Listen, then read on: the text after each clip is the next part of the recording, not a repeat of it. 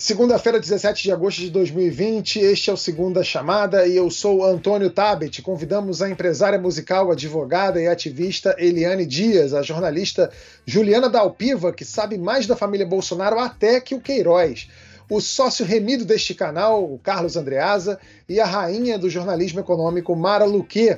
Na pauta de hoje, a polêmica desnecessária num caso de aborto dentro da lei, o racismo do judiciário, o cai não cai do Paulo Guedes e o mapa do dinheiro da família de Jair Bolsonaro, que aliás está bombando. E se você está olhando a realidade com aquela cara de Romero Brito vendo escultura sendo quebrada, não se desespere, você não está sozinho. A gente vai junto tentar entender o que está acontecendo nesse mundo. Roda a vinheta!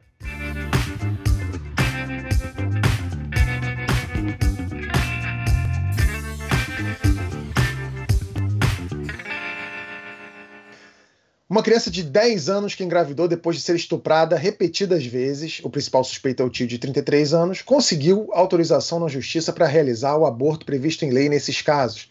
A família teve que deixar o Espírito Santo, onde vive, para realizar o procedimento em Pernambuco, porque o hospital da cidade alegou não possuir o protocolo para interromper a gravidez em estágio avançado, já que a menina estaria no quinto mês de gestação.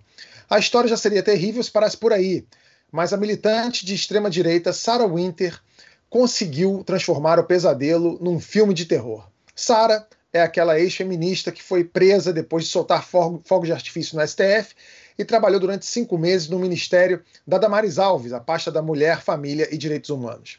A Sara divulgou nas redes sociais o nome da vítima e o endereço onde a menina estava internada. Um grupo foi ao hospital e armou uma confusão. Eles se ajoelharam na porta, tentaram intimidar o médico, gritando assassino, rezaram e tentaram invadir o local para interromper o aborto. Eliana e Mara, é, os argumentos religiosos para tentar impedir um procedimento previsto pela legislação, a gente está no Texas ou está na Síria? É, como você falou, essa história toda é um pesadelo. Eu acho que Eliane pode falar ah, muito melhor esse, é, é, esse panorama para a gente. O, o El País deu uma, é, um dado, enfim, que eu não conhecia e que eu fiquei muito chocada. Fiquei chocada com a história inteira. Mas, segundo o El País, a cada hora, quatro meninas brasileiras, quatro brasileiras com menos de 13 anos, até 13 anos de idade, são estupradas.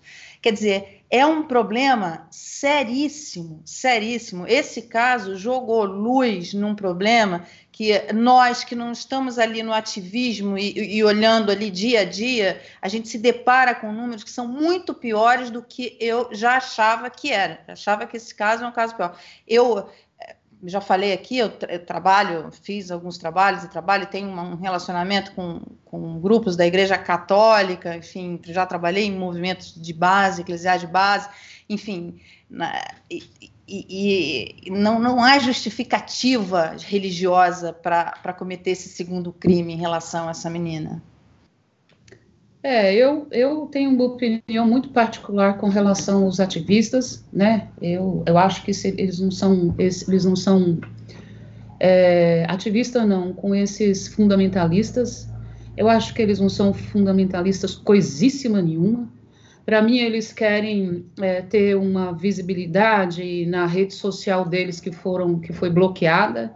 Eles não acreditam no que eles falam é, eles ah, têm uma grande dose de machismo, né? Que né, a filha não, né? A, a menina tem que a menina tem que ir para o sacrifício, para o abatedouro, correr risco de vida, é, ficar nove meses grávida, ficar com os seios inchados, menstruar 40 dias, é, e, e, ter esse filho, né? A família tem que engolir isso, isso isso é uma grande dose de machismo. Né? É claro que, é, que, que a situação das meninas é, é gravíssima no Brasil, com a pandemia e com o conselho tutelar fechado, a coisa só piorou, né? Porque o conselho tutelar está fechado. E aí a, a, os, os, abusadores estão dentro de casa o dia todo, mais próximo, a coisa só piorou. Eu faço trabalho com meninas, é, junto com a Vivi, no plano de menina, tenho uma organização. Ano passado rodei muito com palestras. A automutilação está gigantesca, né? Muitos jovens é, é, tentando é, é se punir, se sentindo culpado. É, o suicídio do jovem está gigantesco, né? Uma coisa é, louca assim. Né? Ainda ontem um rapaz que eu conheço se jogou da Ponte Guilherme. Então é um, um abandono né? As meninas normalmente, e isso não é de hoje, eu faço trabalho com meninas desde 2002. As meninas normalmente são abandonadas em certas fases da vida. Parece que ela, o estado, para o estado ela não existe. Para a família parece que ela vira um peso. Não na idade dessa menina, né? Que essa tinha seis quando começou a ser abusada. Mas as meninas quando pegam 14 anos são abandonadas pela sociedade, né? O, o crime que dá mais que dá mais dinheiro no momento no Brasil é o tráfico de pessoas, né? E as meninas são as que são mais traficadas, tráfico de pessoas e tráfico de órgãos. Então as meninas ficam ali no limbo, abandonadas. É, a minha opinião é essa. Eu acho que os fundamentalistas eles querem visibilidade só para redes sociais deles. Eles não, não Agora, é nem questão da religião. Eliane, uma coisa que me chocou, pelo que eu acompanhei do caso, é que essa publicidade, quer dizer, casos como esse são rotinas, é, são rotineiros é, no Brasil, e essa publicidade em cima dessa menina veio por conta da própria ministra dos Direitos Humanos. É, todo mundo, to, todo mundo querendo massacrar, né? Enquanto o nome, enquanto o abusador está protegido em algum lugar, a massacrada é a menina, né? É, a, é um terror, enquanto o abusador está protegido. Ninguém citou o nome dele, que eu procurei. Ninguém citou o nome, ninguém mostrou a foto. A igreja em cima de quem? Em cima da menina, mas ninguém fala assim: olha, vamos pressionar a polícia para achar, né? É uma coisa louca, é um, tem um cérebro torto, torpe, né? É uma hipocrisia sem limites, e, eu, e só me cabe acreditar que eles querem dar visibilidade para redes sociais, para as redes sociais deles, que não é mais nada. Isso aí eu não consigo acreditar que isso tem um fundo de verdade. Né? A gente é, é. Não, isso Eliane, não pode ter Eu queria acrescentar uma coisa também que eu achei bem importante sobre esse caso, que é o seguinte: além do crime, né, assim, do estupro, é, da negativa de atendimento de saúde a essa criança, Aí a menina ainda sofre a exposição na internet, isso é um outro crime, né? E aí, assim, quem tem acesso aos dados dessa criança, né, dentro de um sistema de saúde? Isso também é um crime de um servidor público que, que acaba aí é, próximo, provavelmente, desses é, fanáticos, não dá para chamar de ativista, né? É, e aí coloca o nome da menina na internet. Isso também devia ser investigado, responsabilizado, porque a exposição de menor de idade é, em situação de violência é crime, né? É, é assim, ela está sendo violada de todas as maneiras possíveis e imagináveis. Pois mas, é. a, mas, mas a menina que assassinou a outra está sendo protegida né? E aí vem a coisa, vem a coisa da, da, da, da classe social, né? Vem a menina que assassinou a outra, ela está sendo protegida, o rosto dela não é mostrado, né? A, passou matéria na TV, não mostra o rosto, não fala o nome, ela está, ela assassinou a outra, está sendo, está sendo protegida, né? Então aí quanto a essa menina que foi abusada, a família é humilde, né? Não tem o um advogado ali para orientar, para amparar é, essas pessoas perseguidoras têm acesso aos dados, a gente sabe que todo aparelho, aparelho público no momento é, estão nas mãos dessas pessoas que fazem justiça com as próprias mãos, e elas têm que ser punidas, sim, claro. Para mim, para mim, e se eu tivesse condições de ir até essa menina e de assessorar, eu ia pedir um bom dinheiro. Eu ia entrar como advogado e pedir um bom dinheiro. Não pode expor a menor. O ECA protege você sabe que, ouvindo vocês aí, é, para dar um acréscimo, a Juliana passou por isso, é, tratou disso rapidamente. Nisso tudo, é, para acrescentar, né, um espanto adicional, considerando que a lei brasileira prevê o direito uh, dessa, dessa criança de 10 anos, é que o glorioso Estado do Espírito Santo não tivesse estrutura para fazer o procedimento, conforme previsto em lei. Né?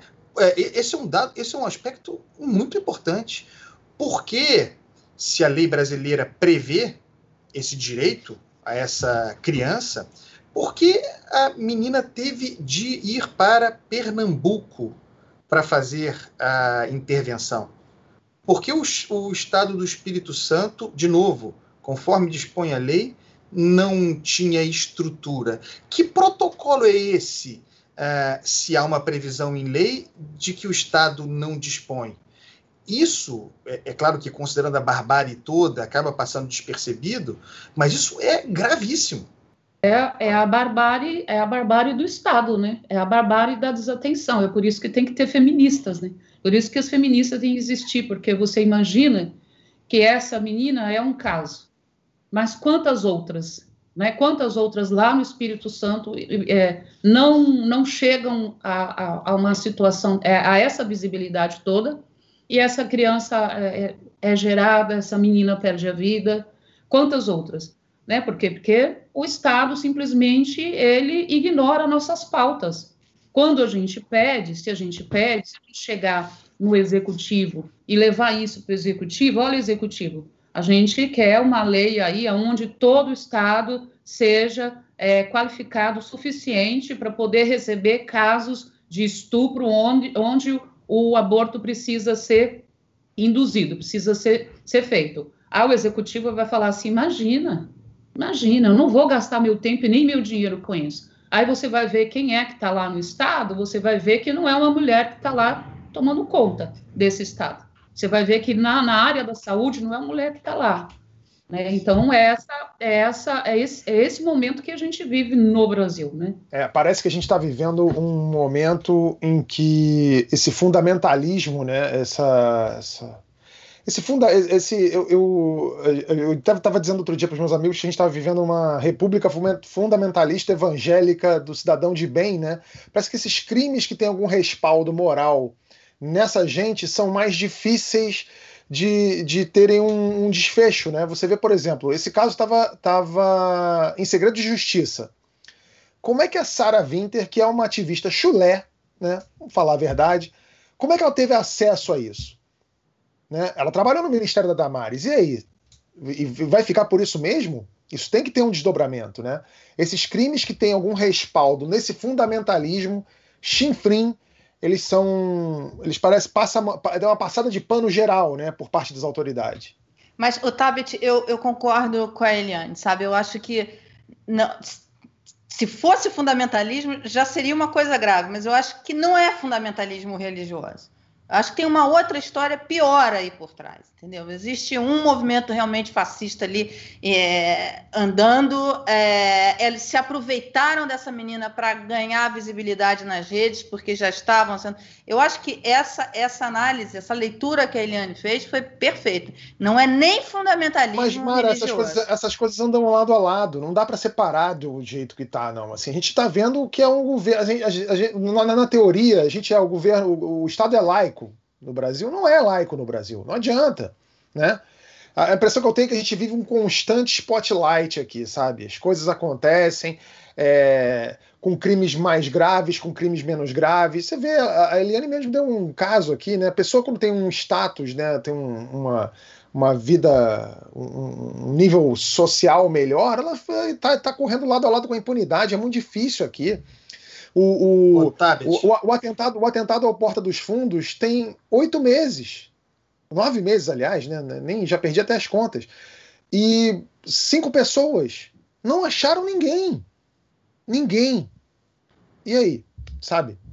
Fala, Vamos lembrar o seguinte: essa, essa militância que, que está agora acusando a menina, né? quer dizer, expondo a menina, criminalizando essa menina de 10 anos, é a mesma militância, o mesmo grupo fanático, o mesmo grupo político que esteve nas últimas semanas acusando pedofilia nos outros.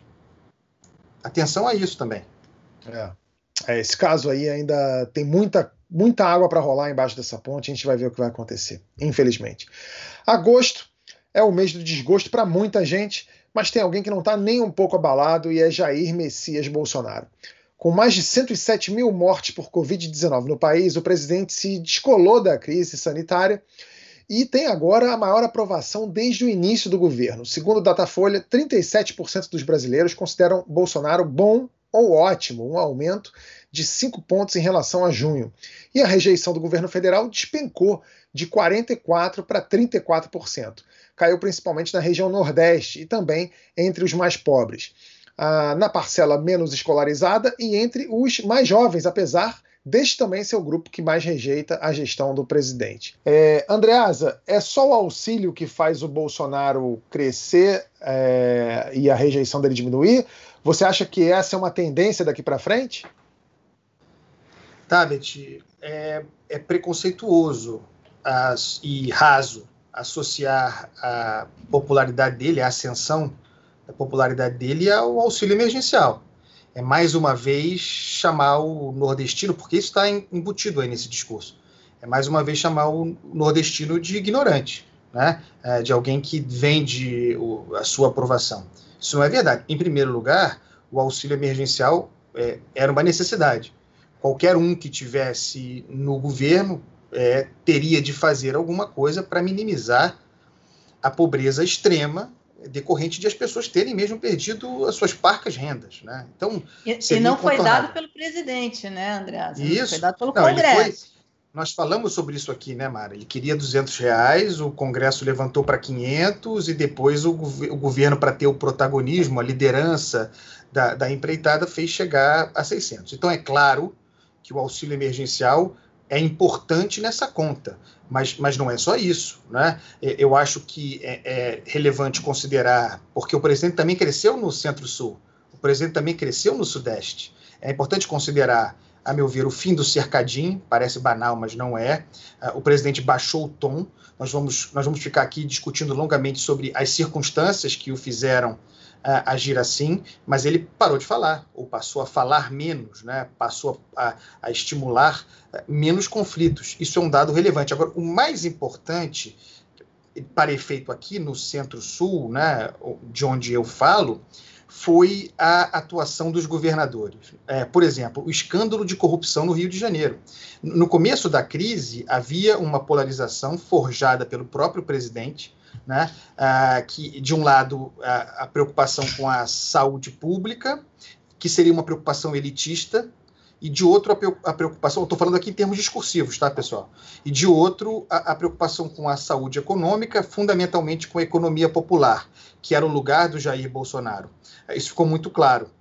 Quando os escândalos de corrupção começam a estourar nos, nos estados, especificamente no Rio de Janeiro, havia uma, uma polarização entre Jair Bolsonaro e Wilson Witzel, também João Dória, quando isso acontece, ah, favorece a posição do presidente Jair Bolsonaro, porque, paralelamente, ele estava vendendo, não nos iludamos, com sucesso, aquela narrativa falsa, mentirosa, de que o Supremo o havia impedido de atuar né, que o Supremo havia feito com que apenas os governadores e prefeitos pudessem cuidar da pandemia. O Supremo delega esse poder, é falso, mas é a narrativa que prosperou. E aí o governador, com esse poder, começa a fazer corrupção, começa a, a roubar contratos fraudulentos, desvio de dinheiro.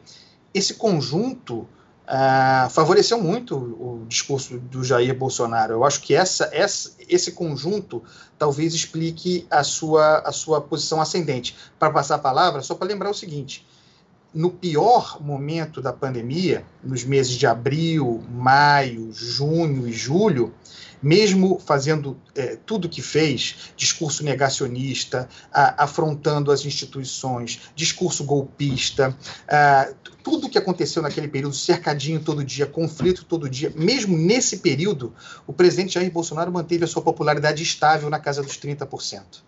É, mesmo com tudo isso, ele tinha 30% de aprovação.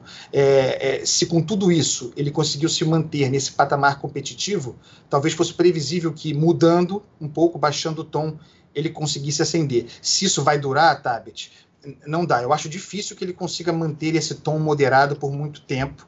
É, agora, em relação ao Nordeste, depende da manutenção do auxílio emergencial. Eu, por exemplo, acho que são grandes as possibilidades do auxílio emergencial, talvez com valor menor, ser prorrogado até o final do ano, porque é a sobrevivência política do presidente e vem aí o programa Renda Brasil, né? Cedo ou tarde virá. É, o, o, Juliana, deixa eu te fazer uma pergunta. Dentro disso que o Andreasa falou, é, qual, é, qual é de verdade a consequência dessa baixada de bola do Bolsonaro, ou do, do auxílio e etc., dessa conjunção de fatores, ou também a gente pode é, é relacionar esse número né, de 37% que ele tem a uma vai, não é exatamente a média, mas é mais ou menos um padrão, né? As pesquisas que a gente teve acesso dos últimos presidentes, últimos três presidentes, é, nos primeiros anos também de mandato, você vê assim, o Fernando Henrique Cardoso ele tinha com um, até cinco meses depois, né, seriam quase dois anos, 30% de aprovação. O Lula, no mesmo período, tinha 35%, ou seja, muito pouco abaixo do Bolsonaro. O Bolsonaro está com 37, o Lula tá com 35, tinha 35. A Dilma no primeiro ano, nesse mesmo período, tinha incríveis 62% de aprovação. É, isso faz muita diferença é, é para esse cenário de reeleição que ele está mirando? Eu acho que as comparações com os presidentes são complexas também, porque, por exemplo, assim, o Lula também estava enfrentando, vamos dizer assim, essa, esse percentual aí, 37 do Bolsonaro, 35 do Lula no primeiro mandato do presidente Lula, ele estava enfrentando o mensalão nessa época, uhum. né? O início do escândalo do mensalão. A Dilma, no, né, nesse período do mandato dela, estava ainda é, no auge ali do Lula quando ele saiu, né? Com 80% de aprovação, com uma economia que ainda estava bem.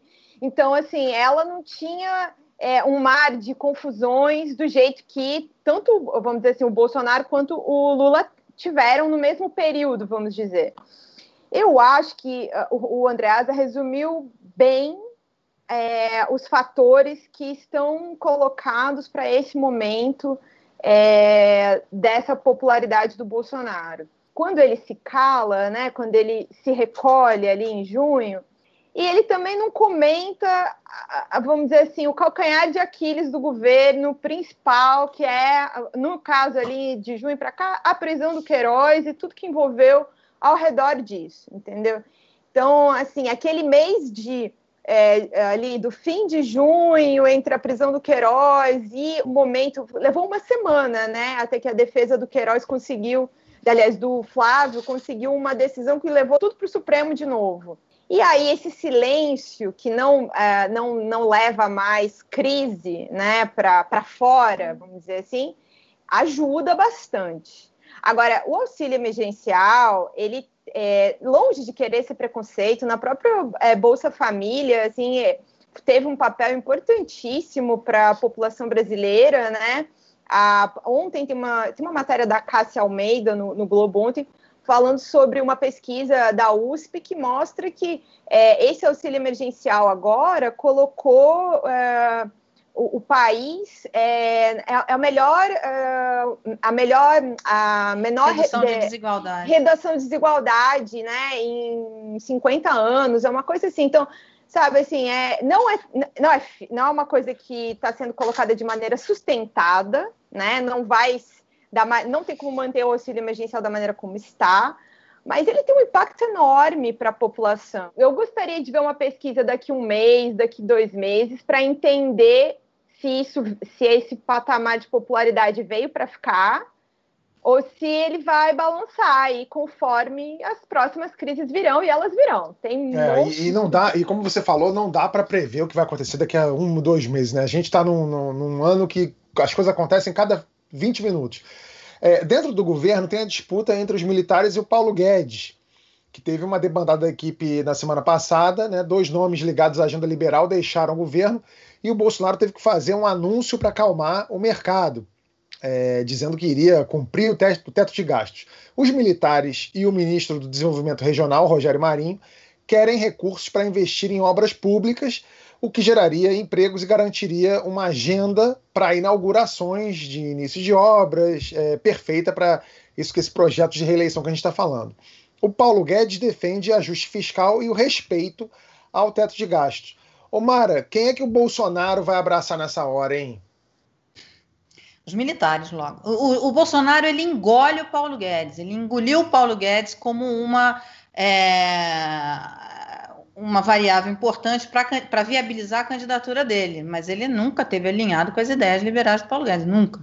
É, é claro que isso, enquanto isso fazia sentido para ele, ele estava ali, ele engolia o Paulo Guedes mas ele está muito mais alinhado com o pensamento do, dos militares. É, essa questão, tudo isso que Andreasa, Ju, enfim, falaram, é, é, é isso tem que isso vai vai tá sendo colocado agora nessa discussão do teto, se fura o teto, como é que gasta esse dinheiro. Essa discussão é importantíssima para o que, que a gente vai ver da economia nos próximos anos. E é essa variável que vai definir se o presidente tem chance de reeleição ou não. É como a economia vai estar, porque a Dilma tinha esses esse alto uh, índice de popularidade porque a gente vivia o pleno emprego. O emprego é um, é um fator importantíssimo. É, você, você vê o, o, Flávio Dino que lançou o plano, o projeto nacional de emprego. É, você, essa vai ser uma variável que vai definir uma série de coisas se, a questão do, da renda básica, o, o, governo ele quer acabar com o Bolsa Família, esquecer, tirar isso da, da, da, vida das pessoas, que as pessoas esqueçam o Bolsa Família, porque o Bolsa Família é ligado ao governo Lula, é, é, é, é o legado do governo Lula, e o governo Bolsonaro quer acabar com isso e substituir é, por essa Renda Brasil, enfim, esse, esse novo nome com, com a cara do governo Bolsonaro. Só que tem que ter dinheiro para isso. E aí vem toda a questão de furo-teto, só que essa questão é muito mais complexa do que está sendo colocado. Mais uma vez, a gente está entrando na briga da polarização sem ter um debate mais apurado, com mais estofo, com pessoas que pensem o orçamento é, de uma forma mais. É, quando eu falo fiscalista, é responsável, de uma forma responsável, porque a questão do teto de gasto, mesmo o André Lara Rezende, tem uma entrevista com o André Lara Rezende que eu fiz aqui e que defende a, a, a, possibilidade de governos que tenham moeda ali fiduciária poderem emitir sua própria moeda para em, caso, em é, casos de investimento, mesmo ele é a favor do teto de gastos. Por quê? É mostrar uma responsabilidade com o gasto do dinheiro público. Então, você pegar e fazer emissão de moeda para investimentos que tenham uma taxa de retorno e não simplesmente obras faraônicas populistas que vão é, pegar um ou outro político, um outro partido, centrão, atender essas demandas populistas, é, isso faz sentido, segundo ele. Agora, você pegar, emitir moeda, furar o teto para gastos recorrentes, para despesas recorrentes, é, isso daí é um problema sério para a economia. É. Isso vai se refletir na atração de investimentos para o país. Então, quer dizer, o desfecho que isso vai ter, isso vai dizer muito para a condição da economia nos próximos anos. A gente tem um grande desafio. A renda, o, o auxílio emergencial foi importante, essa renda é importante, o presidente está é, dependente dessa renda. É, eu acho, enfim, eu vejo que tem um, um, componente ali importante na popularidade dele, essa, essa renda, é um dos componentes, mas é um componente importante. Não tem dinheiro, a situação fiscal do Brasil é muito difícil e não é simplesmente gasta, toca o pé na máquina ou não. Olha que a Dilma, a Dilma, ela, a ex-presidente Dilma, ela, ela para combater desemprego, recessão, o que, que ela fez? Ela pegou, é, tratou um pouco com leniência a questão da inflação e deu no que deu, ela foi perdendo popularidade. Então, quer dizer, de que forma você gasta, de que forma o teto tem que ser constituído, como é que não é simplesmente furar o teto, isso pode criar um problema fiscal enorme para o Brasil, é, gerar inflação, e isso que vai desembocar já na, no ano para o presidente, para a reeleição do presidente. Então, isso vai é, é, um ônus que ele vai ter que carregar se ele não consegue resolver essa questão econômica que está dada. É um desemprego enorme que nós temos, é, é, os índices que estão vindo de varejo vieram melhores do que o esperado, mas vieram melhores do que o esperado, mas ruins. E vieram melhores por conta da renda, da renda emergencial. Então, assim, a situação brasileira, a situação econômica brasileira é muito desafiadora. E você está vendo um, dois polos ali, um, um, um ministro liberal e, e, não tem nada, nenhuma participação, o Estado, nenhuma ingerência do Estado, e no outro lado, vamos tocar o pau na máquina, emitir dinheiro e sair gastando. que são dois extremos muito perigosos. É, o Andreasa, a Mara está falando aí dessa desse dilema que o Bolsonaro vai, vai encontrar pela frente entre abraçar os militares e abraçar o Paulo Guedes. E muita gente aposta que ele está mais confortável para dar um chega para lá no Paulo Guedes depois do que aconteceu com o Moro, né? Porque muita gente achava que o governo Bolsonaro era Moro e Guedes e, e, seus amiguinhos. Só que depois que o Moro saiu é, jogando merda no ventilador, inclusive, todo mundo esperava que viesse um furacão e foi uma ventaniazinha. Com o Guedes, você acha que ele, tem, ele já está cultivando esse mesmo pensamento ou quando se trata de dinheiro o buraco é mais embaixo? Tá, eu acho que o, nesse caso o presidente pretende, e há condições para isso, há brechas para isso, equilibrar esses pratos o tempo que ele puder. Está é, tá confortável para ele a situação agora. Você falou num dilema entre gastar, né, abrir o tesouro e gastar, seria, sendo a linha militar desenvolvimentista, é, e de outro lado, a austeridade fiscal, o lado liberal guedista, eu acho que esse dilema aí já foi superado, não tem mais dilema nenhum. Eu acho que o presidente da República já fez a escolha, e a escolha é por gastar. A questão agora é como pagar a conta. E, e, o que me parece muito curioso aí é que o ministro Paulo Guedes está disposto a pagar essa conta. Esse é o elemento é, que eu acho mais curioso nisso aí, daí porque o presidente vai equilibrando os pratinhos. É, é, preciso, é preciso considerar mesmo se o, se o Paulo Guedes não é mais bolsonarista do que liberal. É, eu tenho opinião formada a esse respeito. Para mim, o Guedes é Minion. Uh, e, e, está disposto a financiar a reeleição do Jair Bolsonaro. É, como? É, numa brecha que o próprio presidente dá. O presidente quer gastar, mas quer gastar é, sem parecer que quer gastar. Né? É, o presidente quer gastar, mas quer parecer que está preocupado com o teto de gastos. E aí surge uma discussão que é falaciosa. É, é, da qual a Mara tratou agora. É, é, muito rasteira essa oposição entre fica teto de gastos, cai teto de gastos. Não é isso que está em jogo. Né? O Paulo Guedes era muito mais exigente no passado sobre as suas condições para ser ministro da Economia, mas agora ele está numa mais ou menos assim: eu sou o teto de gastos. Enquanto o teto de gastos existir, eu fico. Só que o teto de gastos não está em xeque. É, o, o, é, o próprio Paulo Guedes tem buscado formas de driblar o teto de gastos o teto de gastos fica. Driblar o teto de gastos não é fura teto, é dribla teto. E driblar pressupõe o corpo a ser driblado. É, drib, é, pressupõe, portanto, a existência do teto de gastos. E é nessa que o Guedes está. Vocês não viram o que ele tentou fazer? Foi proposta do seu Ministério da Economia, é, de embutir no Fundeb, no Fundeb é, que não é exatamente. limitado pelo teto de gastos do financiamento é, do, do Renda Brasil. A meu ver, o que está em jogo agora com o Guedes participando, é qual desses dois grupos é, será protagonista no financiamento da reeleição de Jair Bolsonaro.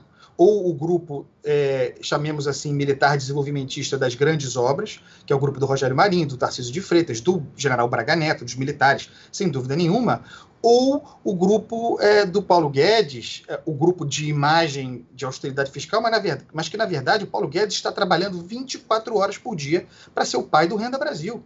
Isso está uhum. muito claro. É, quer dizer, como eu vou enfrentar politicamente e financiar a reeleição de Jair Bolsonaro é, contra esse grupo desenvolvimentista? Eu venho com o Renda Brasil. O Renda Brasil é meu. Eu acredito no Renda Brasil. Ele é muito, chega muito, chegará muito forte no Nordeste. É o Bolsa Família renomeado, com uma base ampliada, muitos milhões mais de pessoas e pagando mais. É isso que está em jogo aí, é, Tabet. O, o, o Guedes está nessa. Pode ser que não dê certo. Pode ser que o Guedes perca essa disputa. Mas não é uma disputa por, por austeridade fiscal. É uma disputa pelo controle da, do, dos gastos de uma política que já foi para gastança. Né? E aí dizem que o Roberto Campos Neto, presidente do Banco Central, está se aquecendo. Né? E eu já ouvi de gente do mercado, não sei, não sei se a Mara já ouviu isso, que ah, do pessoal do mercado, ah, talvez não fosse tão ruim assim. Talvez o Roberto Campos Neto fosse até um ministro melhor do que o Guedes, não seria difícil, aliás. E, e toreando as expectativas, né, Andreasa, você viu que o, o Campos Neto já disse que essa semana, acho que hoje, ia no TCU pedir para fazer a transferência de dinheiro do, do Banco Central para o Tesouro. Isso daí é torear a expectativa para que a dívida fique um equilibrada. Eu estou muito decepcionado com esse tal de mercado, porque eu comecei esse programa aqui há dois anos, então o mercado faz isso, o mercado escolhe fulano, o mercado vai decidir, o mercado até agora não fez nada. Ô Eliane, deixa eu te perguntar uma coisa aqui.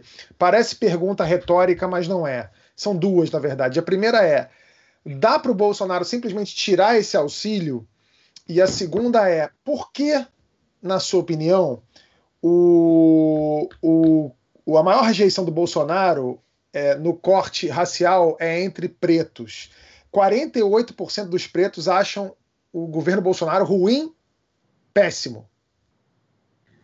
É, não dá, né, respondendo a primeira pergunta, não dá para ele tirar em hipótese nenhuma, se ele tirar, é, ele, ele, tem uma campanha muito forte é, nas igrejas, né, as igrejas evangélicas estão aí fazendo campanha é, para o Bolsonaro o tempo todo, né? Então eu, a gente vê vários discursos aí que que esse auxílio emergencial nas igrejas, a gente vê os discursos que o auxílio emergencial foi um ato do Bolsonaro, né? Então não dá, em hipótese nenhuma, não dá para tirar de jeito nenhum, as igrejas vão ficar sem ter o que falar. E sem e... ter o que ganhar também, né? Porque boa parte desse auxílio deve ir para a igreja também, no fim das contas, né? Com certeza. Teve uma pastora que foi até proibida de falar isso, né? Ela falou: olha, vocês precisam tirar tirar 10% desse, vocês precisam tirar 10% desse auxílio emergencial e dar para a igreja, porque foi Deus que mandou. Né? E isso, né, isso, ela teve que parar com isso, ela foi proibida de falar isso, né? Então não vai, ele não vai tirar mesmo. Acho que, que a, acho que, que a gente vai ter que falar muito que o Bolsa Família, que o, o Renda Brasil é igual ao Bolsa Família, só que com um nome novo. Eu acho que isso tem que ficar bem descarado mesmo para essa coisa não ter a finalidade que se pretende ter. E, e, nós, nós pretos, é claro que a gente não gosta mesmo de nada que esse, que esse, esse senhor faz ou fala. Né? A gente olha na, no, no, no, no governo eh, desse senhor, a gente não vê um homem preto, a gente não vê uma mulher preta, ele excluiu ele excluiu os, os, os pretos da, da vida, né? Deste governo não existe, só existe só existe é, um que faz um desserviço, né? Só existe o do, do, do da, da Zumbi dos Palmares que está lá é, fazendo um desserviço, que conseguiu é, ser a pessoa mais é, rejeitada assim que eu conheço. Ele nunca será aceito é, por esse povo que ele defende e ele é odiado por nós pretos, né? Então é claro é claro que nós, é, a gente vai ter essa campanha ferrenha de, de, com todas as nossas forças e vamos rejeitá-lo cada vez mais, né? né? Nós somos excluídos, nós somos perseguidos, tudo que era tudo que era aparelho, aparelho público que fazia alguma coisa para negros e pretos, isso foi excluído. A verba, é, verba de projetos voltados para, para pretos, a coisa foi, é, foi cortada, né? Ou foi excluída, ou foi cortada, ou foi diminuída. Então, hipótese nenhuma. Sem contar que ele, ele aumenta muito a campanha racista, né? Ele, ele dá muita força, ele dá muito gás é, para o racismo ele aumentar, uma, o racismo, a misoginia, a xenofobia, ele dá muito gás para isso. A xenofobia nem tanto, mas o racismo ele dá muito gás para isso, né? Ele, ele nunca a gente vai esquecer de chamar os quilombolas, ele igualar quilombolas a, a, porcos, né? A gente não vai esquecer disso nunca, né? Uhum. E a gente, a gente vai continuar numa campanha, a gente tem uma campanha forte é, aqui no, no mundo, assim, num, num, num, num, paralelo aqui, aonde é, a gente não vai, não vai apoiar ele nunca, né? É, Existe... falando existe sim uma camada de pessoas que vão para a igreja, que são evangélicas, e a gente já tem esse, esse perfil é, traçado, quanto mais humilde, quanto mais pobre, quanto menos dinheiro, mais está indo para a igreja, né? Então a gente vê nas religiões de matrizes africanas mais brancos e a gente vê nas igrejas evangélicas mais pretos, né? Porque, porque o dinheiro, o recurso está menor e quanto menos recurso, mais você se apega a uma fé, né? E está indo para a igreja. A igreja ela tomou conta de todas as periferias, né? Então tomou conta. Se você ah, se você anda na periferia, você vê um bar e uma igreja, um bar e uma igreja. E é isso que acontece. Né? Então a gente vê lá o número de pretos que estão nas igrejas, aí sim apoio ele. Os que não estão na igreja, eles não apoiam. Nós não apoiamos. Pois é, você falou de perseguição, vou abrir aspas aqui. Seguramente integrante de grupo criminoso em razão da sua raça, fecha aspas. Essa frase está numa sentença da juíza Inês Marchalek Zarpelon, da primeira vara criminal de Curitiba, em que ela condena Natan Vieira da Paz, um homem negro, por organização criminosa. A juíza fez aquele pedido de desculpas clássico. Ai, desculpa se ofendi alguém, e diz que a frase foi tirada de contexto. O Conselho Nacional de Justiça determinou a investigação do caso. Eliane, você que é advogada e conhece o judiciário, que sistema é esse que desemboca numa juíza proferindo uma sentença em que associa a raça do réu a uma conduta criminosa? Você tem certeza que a gente está em 2020, século 21? Não. Não tenho, tenho muita dúvida, porque não é possível que uma juíza, ela, ela sabendo interpretar as palavras, ela profere, ela dá uma sentença com essas palavras, achando que passaria desapercebido e que ficaria impune. Eu não acredito que a gente está em 2020. Ela não é inocente. Assim como a Sarah Winter não é inocente na questão do feminismo, a juíza não é inocente na interpretação das palavras. Ela, ela acreditou no subconsciente dela que o racismo passaria desapercebido e que, e que ela ficaria impune. Nós realmente não estamos. Isso eu, eu tenho vergonha de dizer que sou advogada e que a gente tem uma juíza que não sabe o que é ser imparcial. Né? A função, ela não pode, ela não pode ter colocar sentimento na, na, na decisão dela. Isso aí é, é, é, fere o código de ética da OAB. Ela não pode colocar. Ela tem que ser imparcial, ela tem que ir ali, ó, e uma juíza criminal, ela tem que ficar ali atenta aos autos, o que está ali. Tem prova, é criminoso. Não tem prova, não é criminoso. Ela não pode colocar a ideia dela. Realmente o... a gente não está em 2020. Ô, Eliane, eu vou te falar um negócio, é mais assustador ainda, não é nem ela não ter essa, essa, esse critério de, de julgar através da imparcialidade, é você perceber a, a cidadã, né? Porque você falou assim, é um absurdo, ela não pode botar sentimento na, na, nessa, nessa sentença. Mas é um absurdo ela nutrir esse sentimento, né? Já, é, é, é, já, a gente tem que pegar já de, de antes esse negócio. Pretos e pardos são a maioria dos presos no Brasil, 61,6% segundo o Levantamento Nacional de Informações Penitenciárias. Um levantamento da agência pública revela que em São Paulo, negros são mais condenados por tráfico, portando quantidades menores de drogas. Juliana, a gente pode dizer que a polícia é racista? Juliana, só uma, uma observaçãozinha assim que ninguém faz. Se 57 da população brasileira são de pretos e pardos, 57% do feminicídio, vai, né, a maioria vai ser de, de, de, de pretas, é, a cadeia vai ter mais preto, né? Se nós somos é, assistência médica gratuita vai ser mais para pretos. Se nós somos 57% da população, como a gente vai ser é, a minoria em outras situações. É claro que com o racismo estrutural, a gente é, é a minoria na questão de altos cargos, a minoria que entra na universidade, mas, né, pelo amor de Deus, né, ela, ela deveria saber disso também, né?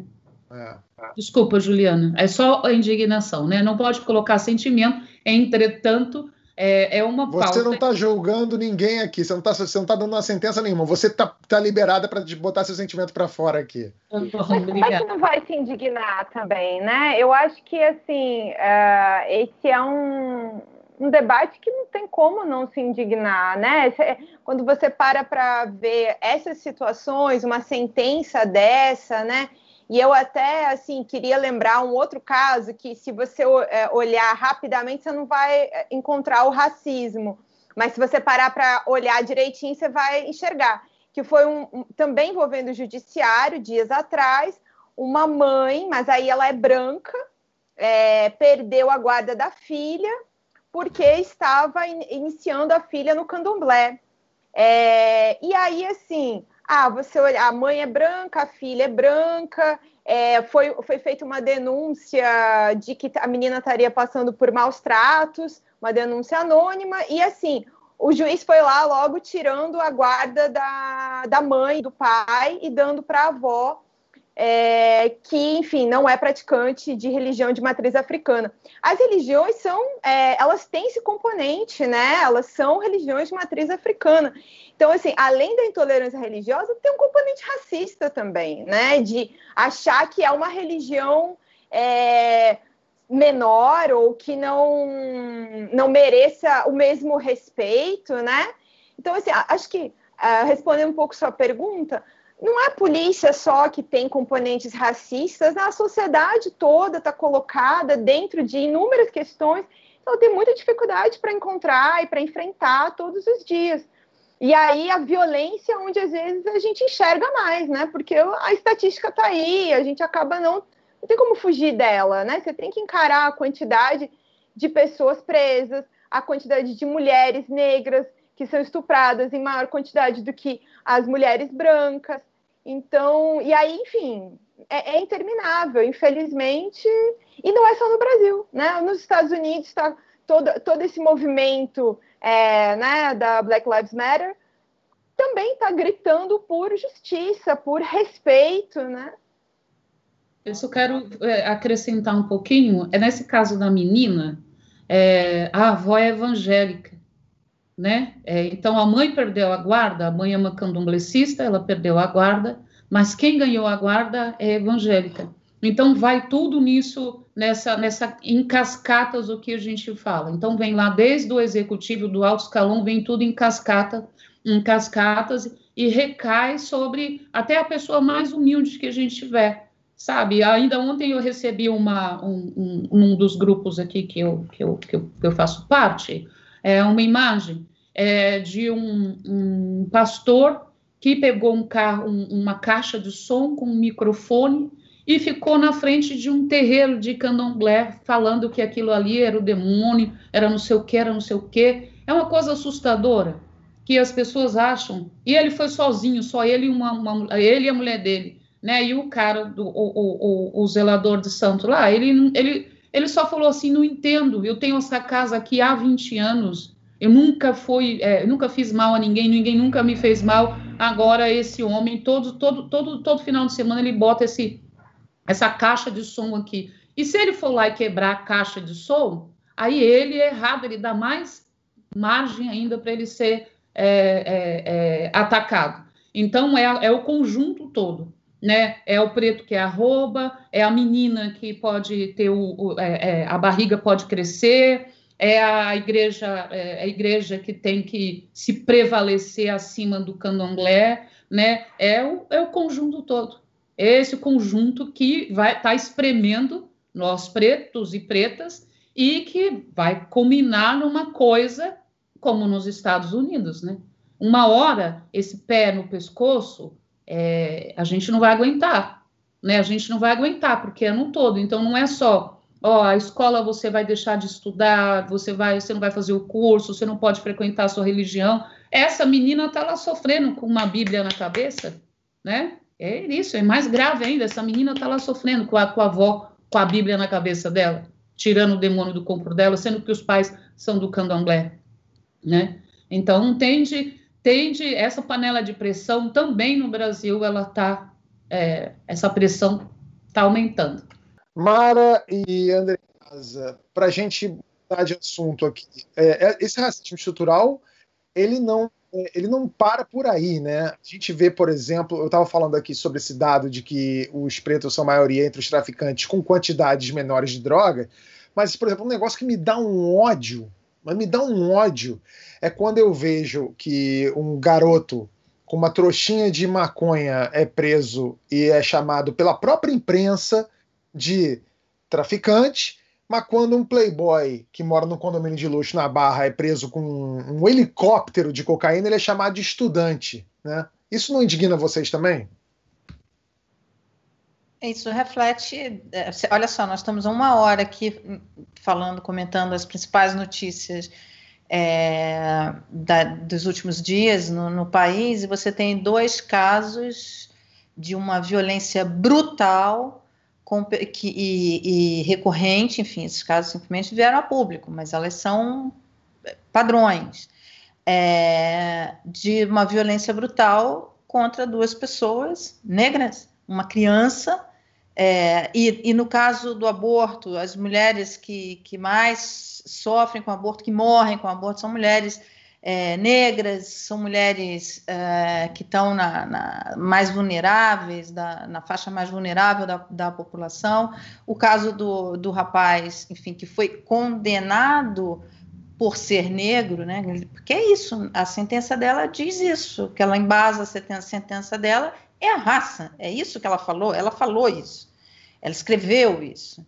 É, é. Então, é, os dois principais casos na semana no país, que, casos que mobilizaram é, toda a opinião pública e tal, tem a ver com violência contra negros a, a sentença dessa juíza ela não tem existência per si, né? Ela não é, ela não é, é um produto, é, digamos assim, do sistema judiciário brasileiro. É também, mas é sobretudo produto de uma sociedade. Né? É, a, a, nós temos o costume é, de buscar é, nos afastar das nossas responsabilidades como sociedade, numa hora como essa, atribuindo responsabilidades ao Estado, no caso, ao Judiciário, como pode uma juíza. Não. Ela é juíza porque essa é a carreira dela, é a profissão dela, mas ela acaba o dia, o expediente, vai para casa. É, como, como uma cidadã é, comum, como todos nós somos, não como uma togada e a pessoa que produziu essa sentença é uma pessoa que tem hábitos, costumes, cultura fora também do tribunal. É uma de nós, né? É, é, essa conta é nossa, né? Nós somos os responsáveis por isso. Não dá para não dá para é, terceirizar, não. É uma responsabilidade da sociedade. É. Olha só, gente, deixa eu fazer um desabafo para vocês aqui. Nesses anos todos que eu posso me considerar produtor de conteúdo na internet, seja com blog, com Porta dos Fundos, aqui no My News, eu já recebi muita crítica, tá? Mas nenhuma, nenhuma tão dura quanto a crítica que o Romero Brito recebeu e viralizou na semana passada. Essa moça aí com a escultura é Madeline, Madeline Sanches. Ela é dona do Tapélia, um restaurante em frente à Galeria do Artista em Miami, nos Estados Unidos. Segundo ela, o Romero Brito teria reservado 20 lugares no restaurante para consumir apenas um café de 8 dólares e ainda pediu desconto. Ela também disse que o Romero Brito exigiu que nenhum funcionário olhasse diretamente para ele, evitando contato visual, e mandou desligar a música ambiente, além de ter destratado os funcionários do local. Em retaliação, ela levou uma peça que já tinha do Romero Brito avaliada em 26 mil reais e quebrou na frente dele no dia em que o artista reserva para receber fãs, para dar autógrafos e afins. O Romero Brito negou as acusações e disse que o vídeo é de 2017. Andreasa, eu vi muita gente debatendo se é arte, se não é arte. Eu acho que não tem nem discussão, né? É óbvio que é arte. Eu estou falando do vídeo. o, o Tabit, é, é, o, o vídeo é inacreditavelmente representativo, né? Uh, você percebe que aquela moça está indignada e que ela está exprimindo ali uma sensação. É, é, aquilo, aquela obra foi comprada, né? É, se eu não me engano, ela estava, ela ganhou do marido, é, não, não, sei exatamente qual é a trama, mas de qualquer maneira aquele produto foi comprado. Então ela, ela levou algo que caro, né? Que uhum. era dela, um dinheiro que foi gasto por ela, pela família dela, e jogou no chão como um, um, uma, uma performance, uma performance, uma performance artística. Né? Eu, eu encarei dessa, dessa forma. Agora, é, não sou eu que vou dizer se a obra do sujeito Romero Brito é arte ou não. Né? É, eu eu não, não está entre os meus afetos, não, não é algo de que eu gosto. Eu, eu não teria na minha casa. Uh, mas alguém certamente vai dizer que aquilo é arte. Não, não quero entrar nessa, nessa discussão, não. É, e eu também devo dizer que é, eu, Carlos Andreasa, jamais daria esse cartaz ao Romero Brito. Eu jamais me deslocaria até a galeria dele para para responder, etc. E tal. Apenas não seria é, mais bem-vindo. Apenas dela, não seria ela mais atravessou a rua, né, Andreas? Ela atravessou então, a outra rua. Coisa, outra coisa curiosa aí é o seguinte, pessoal. É, por que um sujeito que quer ficar sozinho num restaurante, que não quer ter contato com o garçom, não quer ter contato com quem trabalha lá, não quer ser servido, não quer ser olhado, não quer conversar, não quer ouvir música, por que esse cara não vai para casa? Que o único lugar em que se pode é, criar essas condições é em casa, né? Porque, é, Andreas, eu te respondo essa, porque ele chega na família, casa dele, é, ele chega na casa ele chega na casa dele, é Romero Brito para tudo que é lado, ninguém aguenta comer num ambiente desse, do André. É... Omara, o que, que você achou do vídeo, hein? Eu, ela estava indignada, a, a, a, forma como ela joga, não é que ela joga ali a coisa, a forma é uma performance, a, a forma como ela joga a, a obra, assim, é uma, uma performance, é uma indignação. Eu, eu concordo com você. Esse vídeo é, é um vídeo de com uma grande qualidade de, como obra artística. O, Juliana, deixa eu te falar um negócio. Eu, eu, pessoalmente, não sou admirador do trabalho do Romero Brito, não é meu tipo. Mas eu, eu, eu, também não posso dizer que não é arte, afinal de contas, o cara né, chegou onde chegou não está ali por à toa, né, por acaso. Agora, eu gostaria de daqui a 20 anos, não agora, tá? Daqui a 20 anos ter na minha casa uma Dilma do Romero Brito e um Bolsonaro do Romero Brito, assim, porque eu acho que vai valer muito dinheiro isso no futuro. Daqui a uns 20 anos, vai ser tipo uma coleção de Falcon, sabe? Uma coisa assim. Você tem, você tem o Romero Brito da Dilma e do Bolsonaro. Tenho, estão lá, os dois um do lado do outro. É, não precisa nem estar na parede, pode estar guardado num galpão, em algum lugar, porque eu acho que isso vai valer muito dinheiro ainda. Você acha também, Juliana? Pode ser, eu acho, inclusive, que talvez tanto esses quanto, sabe esses quadros que o Bolsonaro ganhou? O Bolsonaro ganhou, o Carlos ganhou, eu acho que o Moro ganhou também. Esses que tem bala no fundo, assim, que é o Sim. rosto deles. De eu acho que isso também vai render muito dinheiro no futuro. Ô, ô, Eliane, você já viu alguma crítica assim? Porque para quem não sabe, a Eliane, ela é, ela é produtora, ela é empresária musical e ela é casada com o Mano Brown. Já teve alguma, já chegou alguém quebrando alguma coisa na frente do Mano Brown? Não, não, não chegou não. Aqui a gente tem um, um acervo grande de presentes, pelo contrário, eu tenho um, tenho um Flickr que eu mandei fazer para eles em 2012, que tem muita tatuagem, né? O pessoal coloca, faz a obra de arte, faz o rosto deles no corpo, assim, é muita, muita tatuagem e muita obra de arte, mas é, eu não gostaria de investir, de comprar um quadro do Romero Brito, não, não investiria, não é uma não é um, um, um investimento assim para eu ter assim daqui 20 anos para valer muito, não, porque é, se eu tiver que olhar toda hora assim, eu acho que vai me passar uma sensação desagradável. Não, não precisa olhar. Você pode guardar num galpão, foi o que eu falei. Não precisa estar na tua casa. Você guarda e deixa lá. Nossa, mas essa, essa dona de restaurante, ela provou para esse, esse Romero Brito de que a obra de arte vale o que de fato o artista é, o que ele representa, né? E ele é, ele é uma pessoa né, insuportável, então é insuportável. É, para mim, nem se eu tivesse ganho aquela obra, eu não gostaria de ter na minha casa aquela coisa, não gostaria, se, viraria meu inimigo. Se o meu marido me desse uma obra de arte daquela, a gente Divórcio. ia se divorciar. a gente ia se divorciar. Mas ela mostra para ele: olha, a sua falta de educação, de empatia, de respeito está aqui projetada na sua obra de arte e isso não me pertence, ó, acabou. Eu adorei, eu adoro, adorei aquela mulher, aquela mulher era das minhas, assim, sabe? Eu atravessaria a rua, assim, eu fazia, eu faria tudo que ela fez, assim, eu faria igual. Quer dizer, pelo contrário, eu botaria ele para fora do meu restaurante imediatamente. Não ia é nem esperar.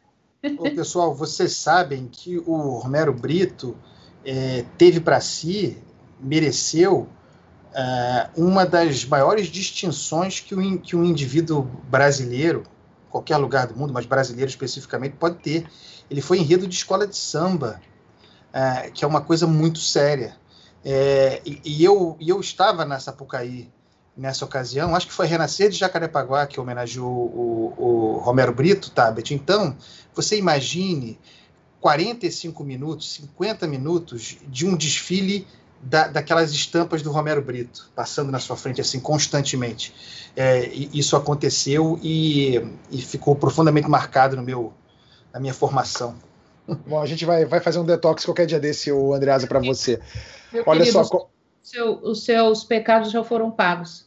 É, para encerrar, como diria meu pai, você conhece o caráter de um homem pela maneira que ele trata o garçom. Nosso programa de hoje fica por aqui. Para você que não é membro, nosso extra, a gente vai falar de um assunto que a Juliana sabe muito: Queiroz, Rachadinha, Bolsonaro. Vamos fazer o caminho do dinheiro. Se você ainda não é membro e quer assistir ao extra, é só se cadastrar neste retângulo azul que está aparecendo aqui embaixo. Obrigado a todos. Até semana que vem. E para você que é membro, espera aí que a gente tem mais um pouquinho de programa para você. Até já.